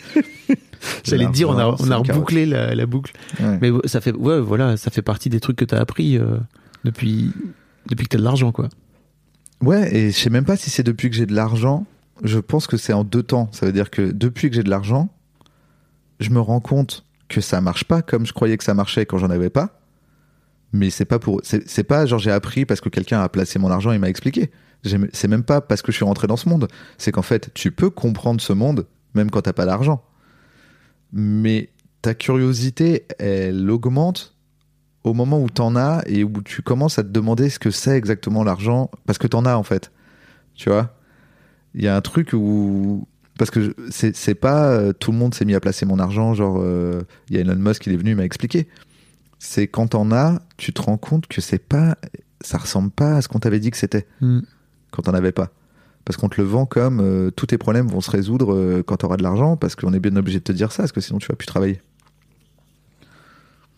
On revient toujours au, au même problème. de- Bah, après, à chaque fois, moi, j'arrive, euh, t'es là, on me dit, euh, qu'est-ce que tu penses de, du sable, et j'arrive à faire une boucle et à tenir mes propos de gaucho relou. J'avais compris. Le dernier truc dont je voulais te parler, c'est. en fait, on parlait tout à l'heure de, de patrimoine, tu vois, mais j'ai un peu l'impression que, que les blagues que tu écris et que les programmes que tu fais, euh, ça crée aussi une forme de patrimoine pour toi. Parce que si je me trompe pas, tu continues à toucher de l'argent de bref, tu vois. Alors, certes, moins que ce que tu pouvais toucher avant. euh, tu continues à toucher de l'argent de, de Ouais. bloqué, de Serge Le Mito, etc. Et ouais, tu- c'est le principe du droit d'auteur, ouais. ouais, c'est ça. En fait, d'ailleurs, c'est même devenu intéressant euh, depuis qu'il y a des plateformes et tout, parce qu'avant, c'était soit une chaîne te diffuse, soit elle te diffuse pas. Alors que par exemple maintenant, quand Bref est sur YouTube, même si c'est des sommes beaucoup plus petites que quand tu passes à la télé, à chaque fois que quelqu'un regarde, tu touches un tout petit truc. Donc effectivement, il y a une espèce de patrimoine euh, qui s'accumule petit à petit, parce que hum, je vois bien que bah, plus je vais avancer dans la vie, plus j'aurai fait de choses, plus si ces choses sont regardées à nouveau, euh, je vais toucher de l'argent et que techniquement ça peut devenir comme une rente. C'est-à-dire qu'il y a peut-être un moment où la rente devient suffisante juste par rapport à tout ce que tu as de dormant, entre guillemets, Mm. qui se cumule, qui se cumule, qui se cumule et qui du coup devient une, euh, un truc que tu touches tous les mois, quoi. Donc oui, c'est c'est possible et d'autant plus maintenant qu'il y a le streaming. Oui.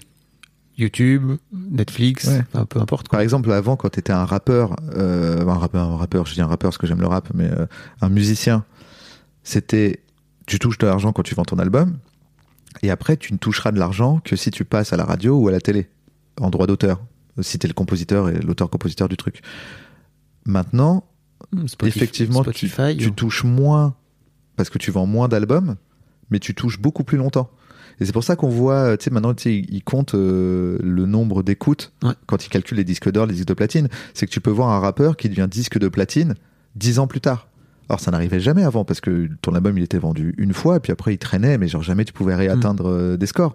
Là quand t'es un rappeur et que tu ressors quelque chose, putain, je voulais dire un rappeur, pourquoi je dis un rappeur? T'es un musicien et tu ressors quelque chose. Je pense parce que j'ai la notion que le rappeur il est quasiment toujours auteur de son truc. C'est pour ça. Ah, Parce que c'est des droits d'auteur. Ouais. Euh, tu sors un nouvel album, ça, ça recrée des écoutes sur ton ancien album, tu retouches de l'argent sur ton ancien album, ce qui n'était pas le cas avant. Avant, quelqu'un qui achetait un CD, il pouvait l'écouter une fois ou mille fois, ça changerait rien à ta vie. Là maintenant, si quelqu'un écoute mille fois, t'es payé mille fois. Beaucoup moins, beaucoup moins qu'un millième de fois malheureusement, mais t'es quand même payé quoi. Ça, c'est ouf. Et donc, ça fait effectivement une, une forme de rente. Oui, parce que les blagues que tu as pu écrire, euh, je sais pas, par exemple pour Shirley, tu vois, quand ça, j'imagine que quand ça passe sur Netflix, oh non, c'est peut-être pas, euh, c'est peut-être différent Netflix, non, c'est ça Netflix? Si, si, en fait, euh, alors je sais plus, mais si, si, à, Ah, la, à fin, tout le monde doit payer des droits d'auteur. C'est-à-dire qu'il y a peut-être des trucs bizarres. euh, Netflix, je crois que c'est le cas maintenant. Il me semble que ça, je crois que quasiment toutes les plateformes maintenant elles payent des droits, mais il y a eu une espèce de flou artistique euh, pendant un moment. Ils se disaient, Ouais. ouais, mais non, on est en Irlande. on est au Luxembourg, des trucs comme ça. Arrêtez. Euh, si, si, il me semble. Mais oui, effectivement. Mais trop- des fois, en fait, j'ai des nouvelles des copains. C'est-à-dire que euh, Mm. ça- je, je reçois la SACD, je dis, bon, il est passé sur Rire et Chanson, lui. c'est ce qui te donne le détail. Ouais. Et je touche un peu de sous et je fais, ah bah cool, il est passé sur Rire et Chanson. Mais ce sketch, on l'a écrit il y a longtemps, tu vois. Et donc, je vois bien que ça se cumule parce que je me dis, à la fin, même si tu touches euh, 50 centimes par mois pour euh, chaque truc que t'as fait, ça paraît pas beaucoup. Mais le jour où t'as fait 2000 trucs, C'est déjà, t'as déjà 1000 euros par mois qui tombent euh, tout le temps, quoi. J'allais Donc, dire, euh, si, dans, si dans 10 pi- tu fais ce métier depuis quand? Depuis 15 ans, c'est ça? Ouais, à peu près. Dans, dans, dans 15 ans de plus, tu vois, t'auras fait deux fois plus de trucs, normalement. C'est ça. Voire même peut-être plus. Donc oui, il y a une forme de rente. euh, C'est trop intéressant. crée, euh, ouais, À, base de blagues. c'est ça. C'est quand même, euh, c'est quand même marrant, quoi. Ouais, ouais. Mais, mais tu vois, c'est assez intéressant de se dire euh, que par exemple Jean-Jacques Goldman, quand il y a une soirée spéciale Jean-Jacques Goldman, c'est une somme énorme en fait. Alors qu'il ne fait absolument rien. Ouais. Tant mieux pour lui, hein, je dis pas que c'est. Mais ça veut dire que lui, il est là, il est posé chez lui tranquille, il met la une, il voit que euh, il y a une heure et demie de gens qui chantent ses chansons, euh, soirée hommage à Goldman. Fait, oh putain, charmé Parce que une heure et demie sur TF1 de SACEM, je pense, c'est quoi, c'est 80, allez, on va dire 100 minutes, je- j'arrondis, 100 minutes, c'est au moins 500 balles la minute. Ah ouais? Donc, au moins, je pense que ça doit même être TF1, c'est peut-être 1000 ou 2000 balles. Bah, là, il fait, bah attends, je viens de gagner 100 000, euh, 200 000 euros là. Je me suis assis sur, euh, sur mon canapé. Oh, il y a une soirée spéciale moi. Bon, bah, je peux acheter une bagnole euh, de luxe. Devenez Jean-Jacques Goldman, donc. Ça, c'est. voilà. Donc, effectivement, il y a ce rapport, euh, voilà. Mais qui fait un peu rêver les gens. D'ailleurs, c'est marrant, c'est souvent un peu le loto des, des artistes qui disent, ah, tu sais, genre Patrick Hernandez ou Goldman, ils en parlent tout le temps. Ouais. T'imagines, le gars, toute sa vie, il touche de l'argent. Parce que ça, tu vois, le mec qui a écrit euh, la musique de la pub machin, ou le, tu vois. C'est un peu le. le C'est la martingale. Ouais, c'est le rêve des, des, des artistes de dire un jour je ferai un hit et ce hit, euh, c'est de l'argent pour toujours. tu vois. C'est marrant. Et donc, oui, il y y, a un peu ce truc-là. C'est hyper intéressant. Est-ce qu'il y a d'autres choses sur lesquelles tu voulais, tu voulais rebondir sur Je sais pas, je sais pas si j'ai été très clair. Hmm, si, je crois que les Je gens, seront, un peu dans tous les les, gens sens. seront un peu déçus que t'aies pas donné de chiffres, tu vois. Mais peu importe. euh, j'ai pas. ben, pourquoi les. Oui, mais. c'est un peu le. Est-ce que c'est si important? Non, c'est ça le but de ton. T'es pas dans Bah, la capitale, ton podcast. Non, mais je, s'en fout de qu'est-ce que touche les gens. en fait, je crois que hum, l'autre truc qui est important, c'est que tout ce qu'il raconte ton coach là dans l'épisode 1, j'ai Bah, rien à foutre de ce qui touche. Ce qui m'intéresse, c'est son propos Bien sur l'argent. Mais en fait, ce qui est intéressant aussi, et que je crois que ça contribue un peu au tabou, c'est qu'il n'y ait pas de chiffres, tu vois. Et, et c'est c'est toujours intéressant de donner des chiffres parce qu'en fait les gens après se confrontent, tu vois, à des chiffres. Par exemple, le, premier épisode avec Victoire, enfin donc le deuxième épisode techniquement, mais euh, le premier épisode avec Victoire, quand euh, j'ai dit qu'en fait elle touchait 25 000 euros mensuels, les gens ils projettent tout de suite 25 000 euros et ça les fait ça, ça les fait un peu débloquer. Puis après ils l'entendent, tu vois, Oui, mais parce parler que elle- pendant longtemps. Mais parce que elle, ce qui était intéressant, c'était, euh, je suis passé de 25 000 Voilà. à 4 000. Exactement. Mais De- moi, combien de- je touche Qu'est-ce que ça change Oui, bien sûr. Non, je sais pas. hein. En Ouais, je plus, sais pour pas le coup, plus. je suis même pas en train de défendre le truc. Ça, Non, me, dérange- ça me dérangerait pas de le dire. Ouais, en fait, compris. depuis tout à l'heure, je cherche s'il n'y a pas un truc que je peux dire, mais je ne trouve pas parce que je suis tout le temps en collab. Bah oui. Tu, tu es. Tu m'as dit un jour, tu m'as dit un truc très marrant. Tu m'as dit que t'étais derrière Kian à, à récupérer les petits sous qui traînaient. Je trouvais ça tellement trop. Ah, c'est pas des petits sous pour le coup. Oui, je, suis, je suis dans l'appel d'air. Non, mais en fait, c'est plus en termes de projet. Moi, je suis toujours dans l'appel d'air de Kian. Kian, tant qu'il m'appelle, euh, tout, tout va bien. Quoi. Le jour où il m'appelle plus, il faut vraiment que je trouve quelqu'un d'autre qui a. Parce que je suis pas moteur du tout, moi. C'est ça le truc, c'est que je suis pas un moteur des, des projets. Quand tu regardes, tu dis, mais quel projet il a lancé? Aucun. Kian, il adore lancer des projets et il m'appelle pour, pour, pour, euh, travailler avec lui dessus. Mais moi, lancer des projets, euh, Ça te fait pas peur, ça? Tu te dis pas un jour, putain, peut-être qu'il faudrait que je lance un jour un projet, moi? Je sais pas, ça me saoule un peu, ça me, ça me, j'ai pas, j'ai pas la motive, mais bon, si un jour je suis obligé. Je veux dire, c'est pour ça que je disais, faut, c'est tout, quand tu parlais là de, du risque et de machin, c'est que, il peut y avoir, alors moi j'en ai rarement, et parfois j'ai des potes autour de moi qui en ont, donc je, le, je les rassure. Ça peut m'arriver d'en avoir, quand j'ai eu le, le coup de ma mère et tout, j'ai eu un moment de, tu sais, tu paniques un peu. Et en fait, je me dis, non mais attends, c'est pas du jour au lendemain, il va falloir que j'aille travailler dans un bureau. C'est bon, je vais devoir accepter un projet qui était sympa sans plus pour plein de sous. Tu vois? C'est-à-dire qu'en fait, là, le luxe que je me paye, mais Aurel dit ça dans son, dernier- dans son dernier album, c'est que, en gros, tu payes, euh, tu payes en ne prenant pas de l'argent une forme de vision que tu as de ce que tu as envie que ce soit ta carrière et Ouais. ton intégrité en nous disant non, je vais pas faire une pub cochonou, euh, ça m'intéresse pas, ça va pas m'amuser, je vais pas m'épanouir dedans. Et il se trouve que je suis euh, dans une situation financière suffisant, suffisamment bonne pour ne pas avoir à le faire. Par contre, euh, oui, si demain j'ai besoin d'argent, euh, peut-être je vais faire un truc, et, et je pense que la plupart des gens vont dire on s'en fout que tu l'aies fait ou pas. C'est juste que moi je vais dire ah putain ce truc, euh, si j'avais argent infini, je l'aurais pas fait. En gros, j'ai suffisamment, c'est ça que je veux dire, j'ai suffisamment de sous pour ne faire que ce que je veux. Ouais. Quand je fais un truc, c'est parce que j'ai envie de le faire, et il se trouve que ça me rapporte des sous. Un jour peut-être, j'aurai moins de sous, et donc je ferai quelque chose parce que c'est très bien payé. Et ce truc peut être très bien. C'est juste que j'aurais pu ne pas avoir envie de le faire, quoi. Je, je vais me poser la question dans l'autre sens. C'est intéressant. Et donc pour moi, le vrai, vrai luxe, c'est ça. Le vrai luxe dans ma vie, c'est ça. C'est que je ne fais des projets. En, en gros, je fais un projet sans jamais me demander combien c'est payé. Même des fois, on m'appelle et on commence à m'expliquer combien c'est payé. Et en fait, je dis non, mais je m'en fous, c'est bon, je le fais. On verra combien c'est payé, tu verras avec, les, avec mon agent. Mais moi, en fait, je m'en fous, je le fais avec toi parce que j'ai envie de le faire. Donc que ce soit un bal ou un million de balles, à l'heure actuelle, c'est pas pour les balles que Ouais. je le fais. Donc euh, on le fait. Et, et après, juste que je vérifie à l'année, ou on va dire au trimestre, ou je sais pas quoi, c'est si l'équilibre est toujours bon. Mm. Est-ce que les sous que je gagne sont à niveau des sous que je dépense? Et tant que c'est oui, je fais ce que je veux. Tu vois, c'est vraiment ça l'idée en fait. Ah ouais. Et en ça, ça rejoint un peu ce que Christian Junot raconte justement, c'est qu'il a, il y a un côté un peu, viens donner le meilleur de ce que tu veux donner toi par rapport à la société, par rapport à, à la vie, par rapport au monde, quoi. Et pour, dans ton cas, c'est des blagues et des Dans- projets dans- marrants. Dans mon cas, c'est même pas la question de ce que je veux donner au monde, c'est la question de ce qu'est-ce que j'ai envie de foutre. Ok. Tu vois? En gros, il pourrait être payé le podcast qu'on est en train de faire. Mm. Voilà. Je le fais quand même. Ouais, ouais. Là, je suis pas. je suis- en fait, même des fois, je sais pas si je suis payé. Ça m'arrive des fois, on fait un truc, je sais pas. euh, C'est déjà arrivé que Kian, il me dit tiens. Dis mais c'est quoi? Il dit bah c'est ce truc-là. Je fais ah c'était payé. tu vois parce qu'en fait, tant que j'ai l'équilibre, c'est une question que j'ai pas envie de me poser et pour moi c'est la vraie vraie liberté. C'est pour ça que je disais c'est ma liberté, c'est l'argent. C'est cette liberté là. C'est que je n'ai pas et j'ai un train de vie qui n'est pas trop. euh, Élevé. par rapport à la situation. On va dire, je suis un transfuge de classe, mais dans ma classe, je suis pas si dépensé que ça par rapport à d'autres gens. Tu vois, C'est moi, ce que j'aime bien, c'est prendre des taxis et manger dans des restos. Donc c'est déjà un grand luxe, en fait. Et partir en vacances. Voilà. Mais pas euh, partir euh, dans les plus grands hôtels du monde euh, où les chiottes sont en or, etc. Je m'en fous d'avoir un jet, je m'en fous d'avoir une Rolex, etc. Donc j'ai choisi mon train de vie, j'ai un certain train de vie, je choisis mes projets et il se trouve que ça s'équilibre. Donc je reste là-dedans. Merci Bruno. Mais de rien, Fabou. C'était super. C'est vrai? Oui, je crois. J'ai peur d'être d'être un peu parti dans tous les sens. mais- Non, je crois pas. Bah, comme d'habitude, mais en, en même temps, on- Ouais. on- Mais à chaque fois que je suis avec toi, je pars dans tous les sens. Non, mais je me dis, mais il me recadre ou me recadre pas? Parce que des fois, tu me laisses parler, je me dis, mais est-ce qu'il m'a recadré? Bah, j'ai pas parce que j'avais pas envie de te recadrer. C'est pas, c'était pas euh, par peur ou je sais pas va, C'était assez clair. Oui, tout à fait. Ok. Parce que si c'était pas clair, je te le dis, hein, tu sais. En fait, c'est surtout s'il y a quelque chose que tu voulais que je dise, à part euh, combien je gagne, Non. et que j'ai pas dite, Bah, que je, tu me connais bien. je t'en aurais parlé. Ok. T'as l'impression qu'on a, que j'ai dit tout ce que t'aimais bien que je t'ai déjà dit sur les sous.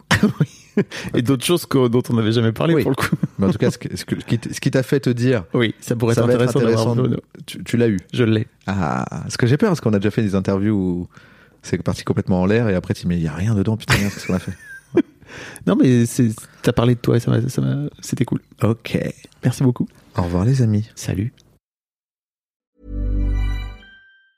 Hey, it's Danny Pellegrino from Everything Iconic. Ready to upgrade your style game without blowing your budget? Check out Quince. They've got all the good stuff shirts and polos, activewear, and fine leather goods, all at 50 to 80% less than other high end brands. And the best part? They're all about safe, ethical, and responsible manufacturing. Get that luxury vibe without the luxury price tag. Hit up quince.com slash upgrade for free shipping and 365 day returns on your next order. That's quince.com slash upgrade.